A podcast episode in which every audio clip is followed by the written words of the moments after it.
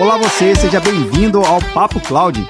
Esse espaço foi criado para debatermos sobre as principais tecnologias que vêm revolucionando as empresas e os seus negócios.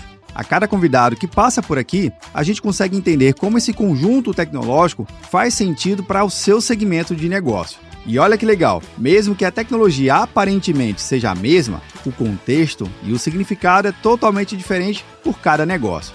Esse é o espírito do Papo Cloud. Conhecer as suas histórias, seus criadores e como a revolução na tecnologia vem impactando em cada área. Eu sou Vinícius Ferro e seja bem-vindo ao Papo Cloud.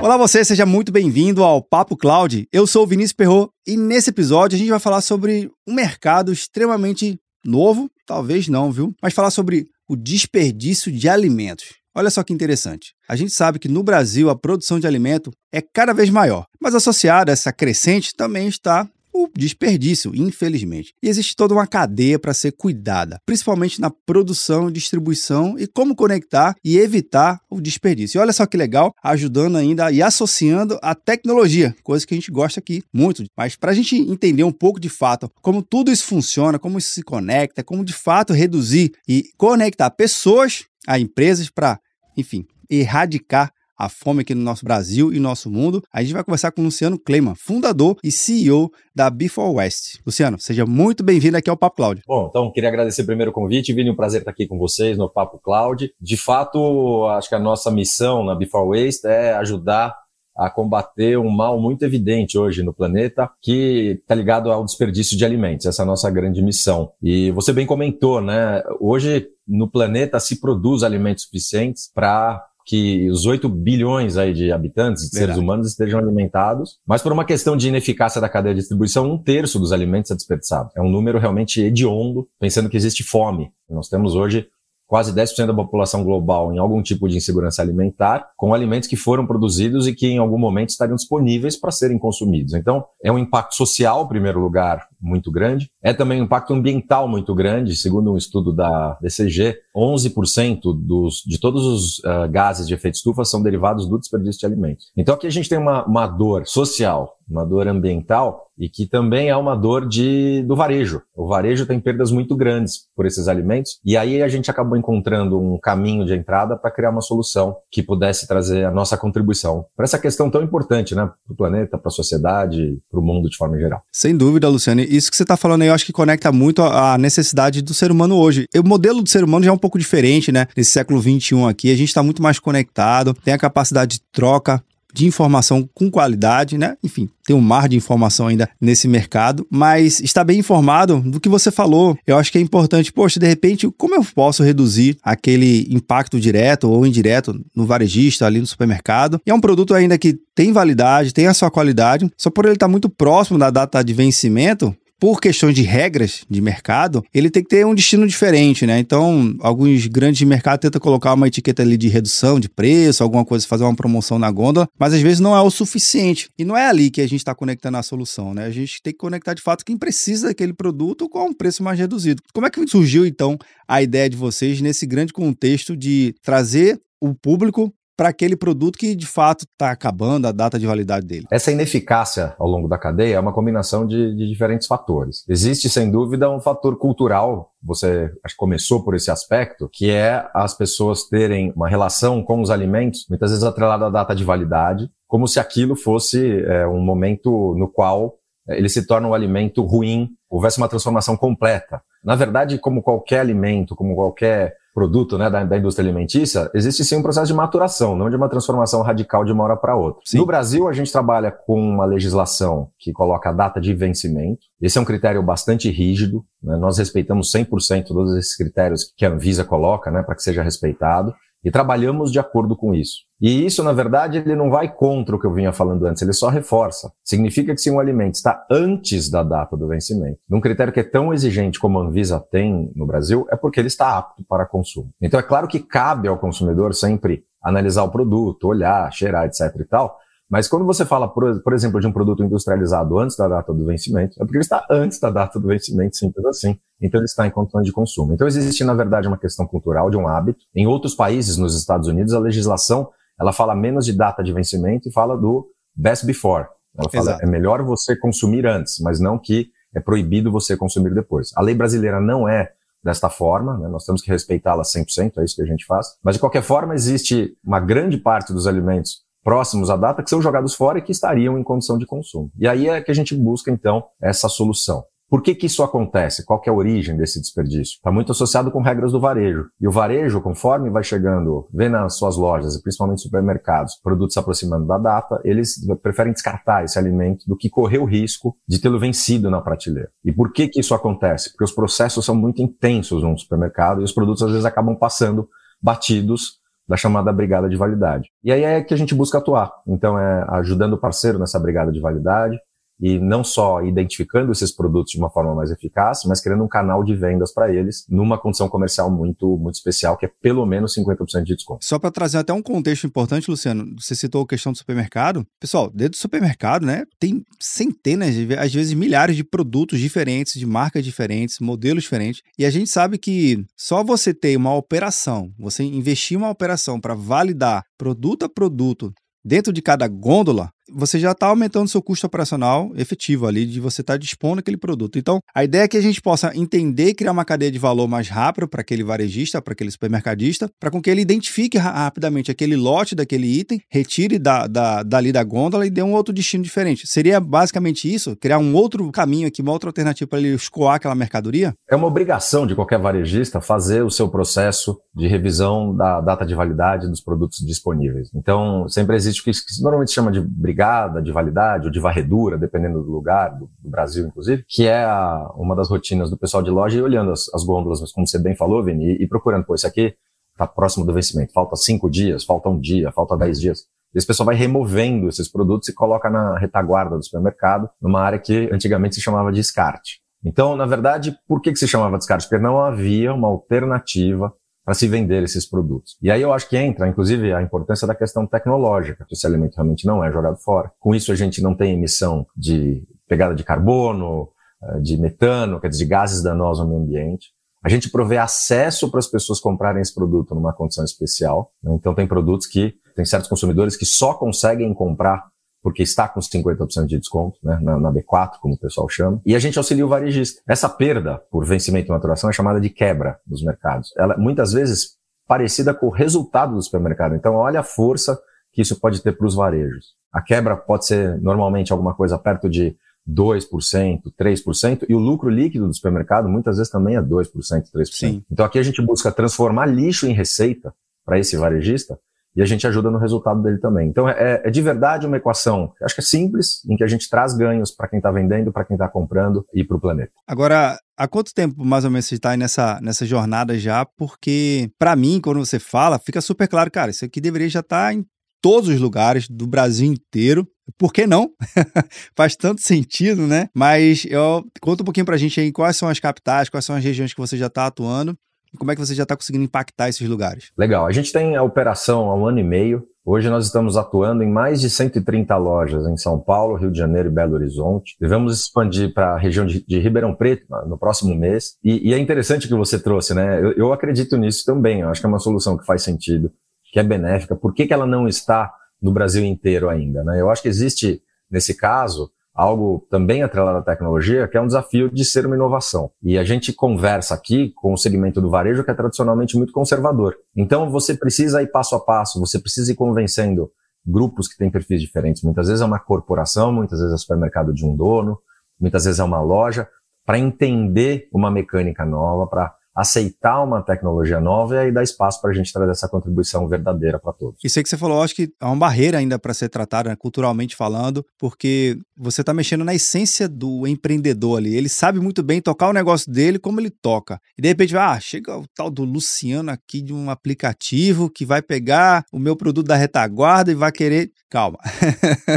na verdade, você mostra que existem caminhos e de repente abrir um novo horizonte para ele, dizer, olha, tem uma nova fonte de receita aqui. Ao invés de você considerar já esse desperdício dentro do seu faturamento, por que não transformar em algo positivo. Seria um, um, bom início de bate-papo seria aquele pitch de elevador importante para poder realmente abrir as portas e começar a desdobrar melhor o, o entendimento da solução? Então, eu vou te convidar para ir na próxima reunião comigo, Vinícius. Você está apresentando melhor que eu a solução.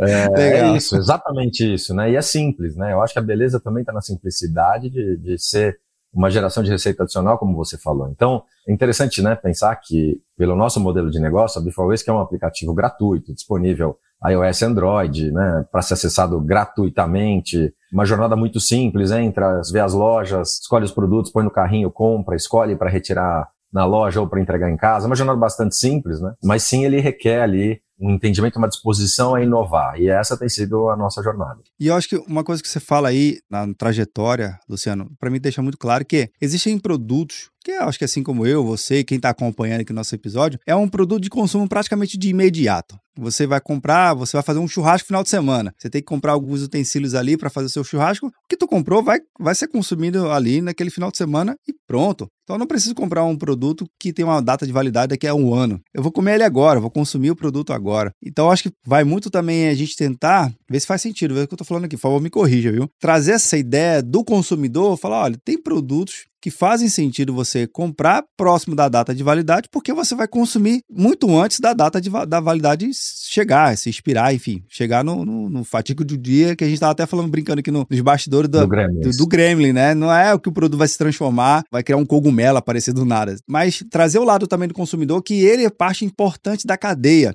de entender a responsabilidade dele também de, de repente, consumir um produto que está ali numa data próxima. Faz sentido isso também? Perfeito, perfeito. Acho que primeiro é importante esclarecer que a gente vende produtos próximos ao vencimento, e isso significa coisas diferentes, tempos diferentes para tipos de produto e tipos de varejistas. Então, muitas vezes você, quando você fala de fruta, legume e verdura, né, que a gente costuma chamar de FLV, você costuma falar de um prazo bem curto, um, dois, três dias. Mas, por exemplo, você tem produtos congelados. Então, a gente tem produtos que sim tem uma data, inclusive, muito mais extensa, porque ele está disponível na plataforma porque ele já é um problema para o vendedor, para o lojista, para o varejista. Então ele fala, olha, isso aqui eu sei que eu não vou conseguir vender, eu sei que eu tenho as ferramentas promocionais, ele faz descontos, mas mesmo assim eu sei que ele não vai ser suficiente para desovar esses produtos, então eu já quero vender isso com você. Então hoje a gente tem, por exemplo, um prime rib congelado da Bassar, que é um tremendo, uma, assim, uma carne realmente de primeira, primeiríssima linha, né? A 59 reais que vai vencer em dezembro. Então a gente tem também ofertas com mais tempo para serem consumidas. Agora, você tocou num ponto que é essencial para mim. Quando a gente fala de cultura, para mim a maior oportunidade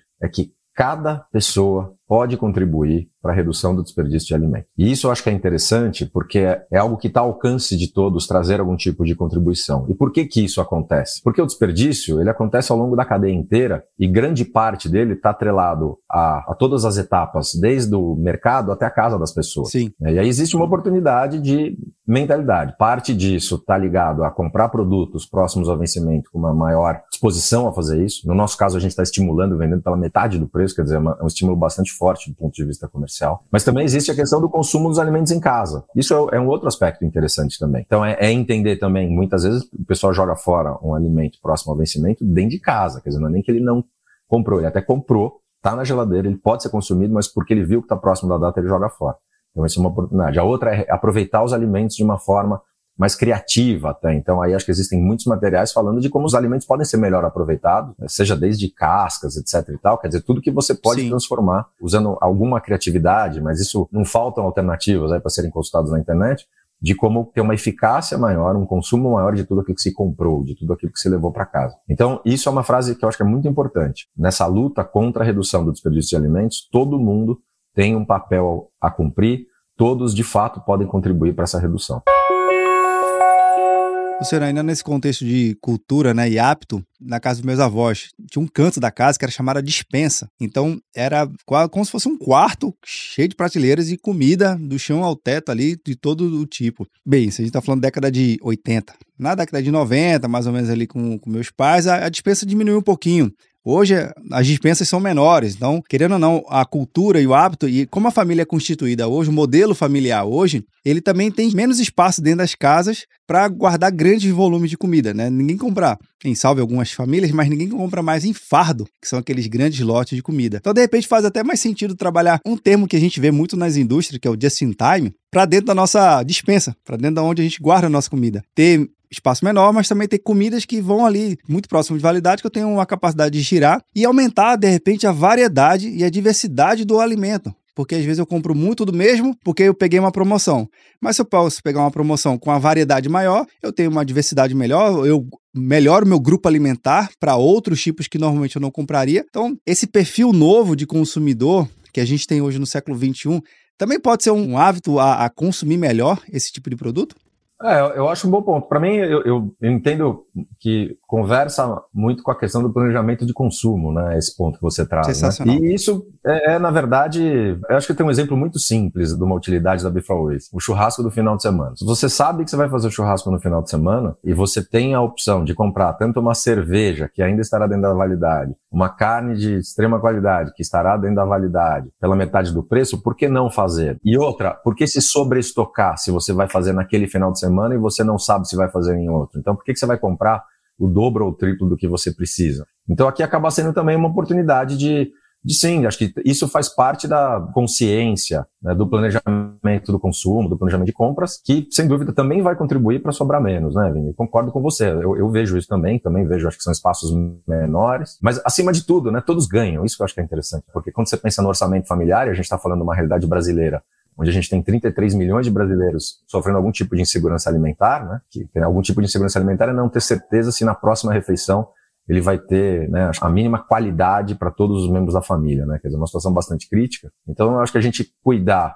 fazer um esforço para que haja uma maior eficácia, né, um maior consumo dos alimentos produzidos, é melhor para todo mundo. Cara, sensacional. Nesse contexto, bem, eu falo de Recife. Quando é que vocês chegam por aqui? Ou qual é o plano de expansão de vocês para esse ano e para os próximos? Se puder compartilhar, claro. a gente tem conversado com grandes grupos de supermercados. Né? Hoje nós temos parcerias interessantes com Pão de Açúcar, com Dia, com Hortifruti Natural da Terra, com Lopes, com Justo, né? com vários parceiros aí de, de extrema qualidade. E a gente vem olhando oportunidades de expansão. Então, como eu comentei, nós vamos para o interior de São Paulo, estamos aí terminando de formatar uma parceria com o Savenhago, que é uma grande rede no interior de extrema qualidade. E a gente vem conversando com diversos grupos. Então há sim esse interesse. A gente tem que dosar a nossa velocidade, porque é importante entender que na dinâmica de um marketplace, como nós somos, eu também preciso criar uma base de consumo. E quando eu chego numa cidade nova, para eu contar para todas as pessoas que nós chegamos, isso existe um investimento inicial, que ele é mais alto do que quando eu já estou numa praça onde existe uma base de consumidores, onde eu já estou estabelecido. Então, por isso que é um movimento que a gente tem que estudar um pouco mais. Agora, é muito interessante que das maiores críticas que a gente recebe é não estar presente na cidade de certas pessoas. é, hoje em dia, eu acho que até conversa com você é um exemplo disso, né?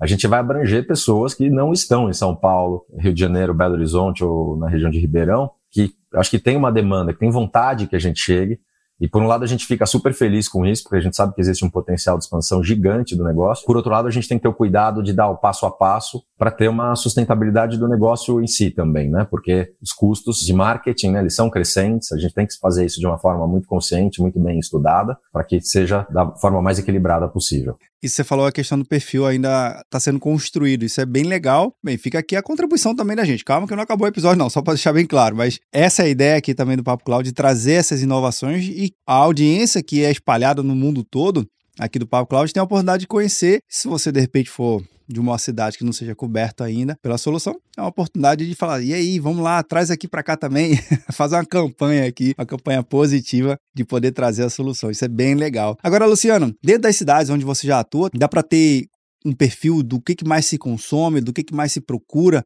dentro da plataforma de vocês? Bom, hoje a gente tem muito orgulho de ter superado já mais de 800 toneladas salvas do lixo. Cara, que legal. Então, acho que existe uma contribuição que vai ficando quer dizer, cada vez mais marcante, cada vez mais relevante. As três categorias que nós vendemos mais são proteínas. Então, eu acho que isso pesa o cenário econômico brasileiro, inclusive, né?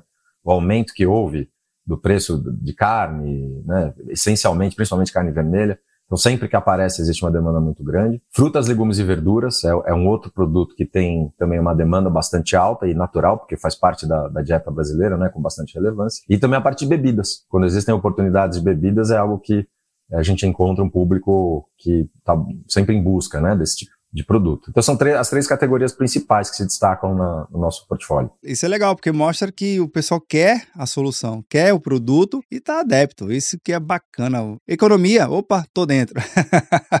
Acho que essa é legal. Sem dúvida. E de novo, volto para falar da realidade brasileira. Né? A gente sabe que para o consumidor existe esse aspecto socioambiental, mas existe, para muitos casos, com uma importância ainda maior, o aspecto econômico. Então, Daí eu acho que é a, beleza desse modelo, né? Qualquer produto é pela metade do preço. Então, é claro esse benefício. Não é que tem 10, tem 20, que você precisa entender se é muito, se é pouco. Eu acho que qualquer coisa pela metade do preço é muito bom. Sim. E nesse caso, a gente está falando de alimentos de qualidade, alimentos selecionados. Nosso aplicativo funciona por geolocalização, então a pessoa vai encontrar é, uma redistribuição próximo de onde ela mora para facilitar a retirada na loja, se ela preferir. Então é nesse modelo que a gente vem se expandindo. Mas você deu um número muito curioso também, Luciano, que é 800 toneladas. É muita comida, é muita coisa que é simplesmente para o lixo por nada. É, eu acho dois números que a gente se orgulha muito. Eu acho que em primeiro lugar é ter superado as 800 toneladas em economia. É uma contribuição importante que a gente sabe que a gente fez. E um outro número também que vale a pena a gente né, divulgar é que nós somos capazes de vender pelo menos 42% de tudo que os supermercados colocam em oferta na Before Waste. Então, uma vez que as pessoas entram ali, hoje elas encontram mais de 22 mil produtos disponíveis diariamente. A gente tem uma oferta bastante ampla, todo tipo de produto, todo tipo de preço. Então, a gente também convida varejistas que estejam interessados a entrar em contato com a gente para estender essa solução para uma rede ainda maior. Com certeza, esse número é muito maior e será muito maior quando tiver em mais cidades, né? em mais capitais, em mais grandes centros. Isso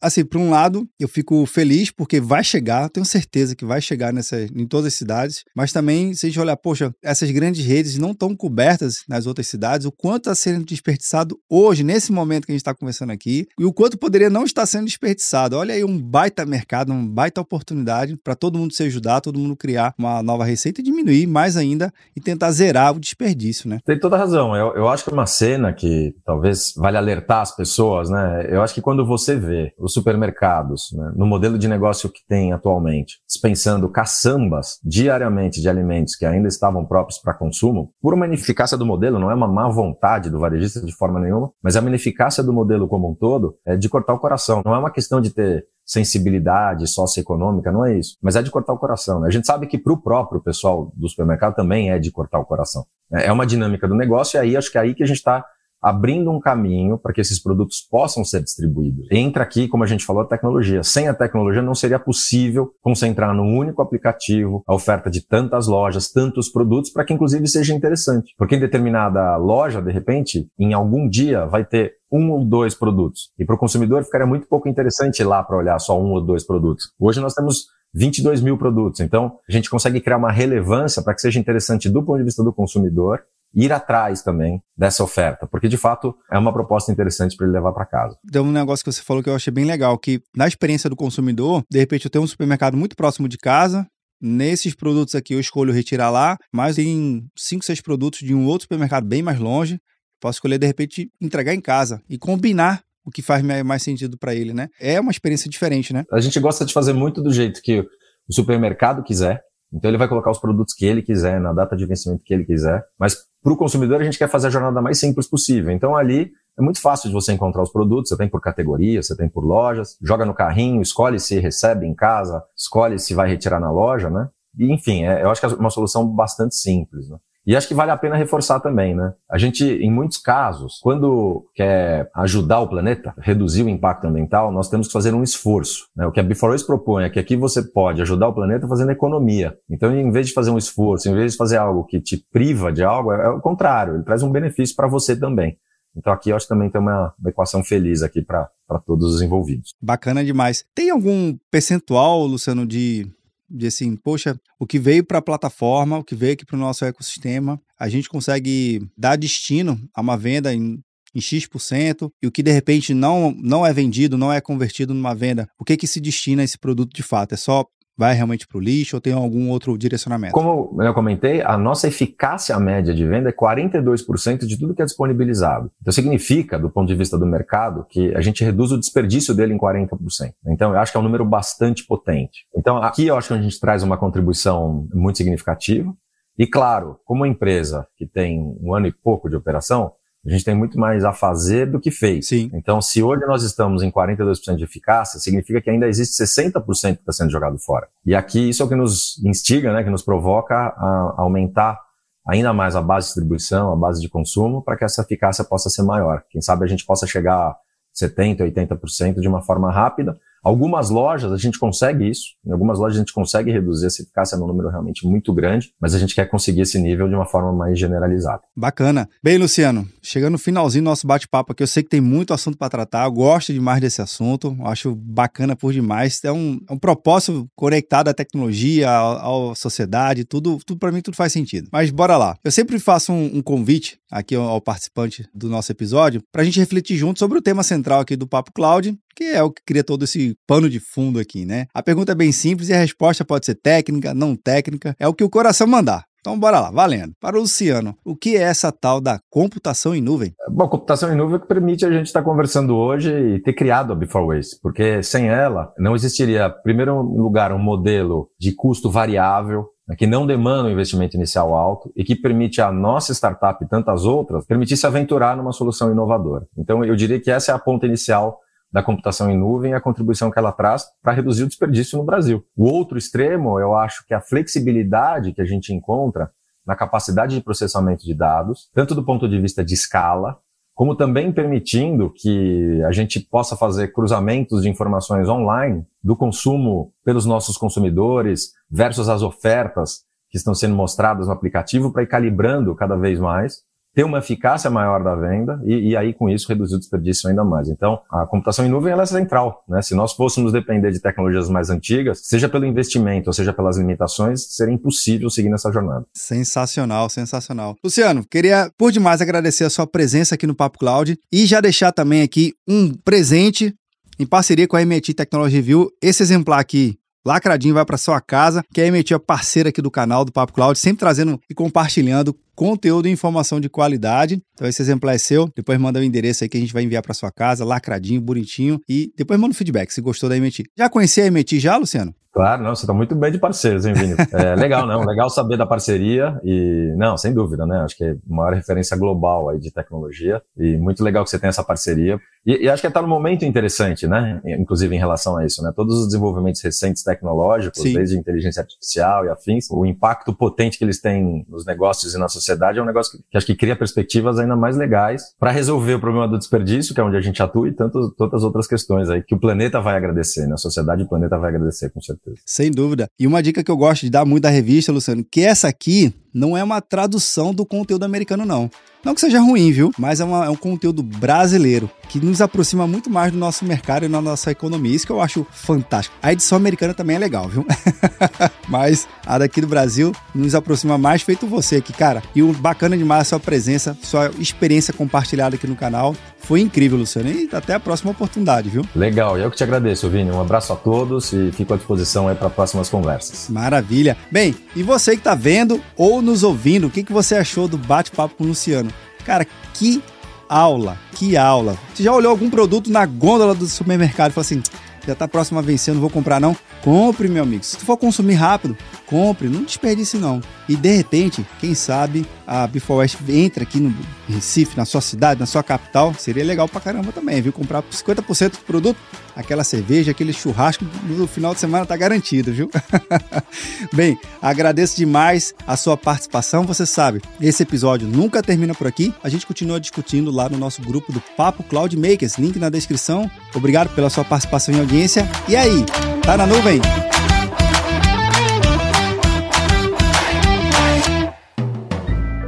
mais um produto com a edição Senhor A.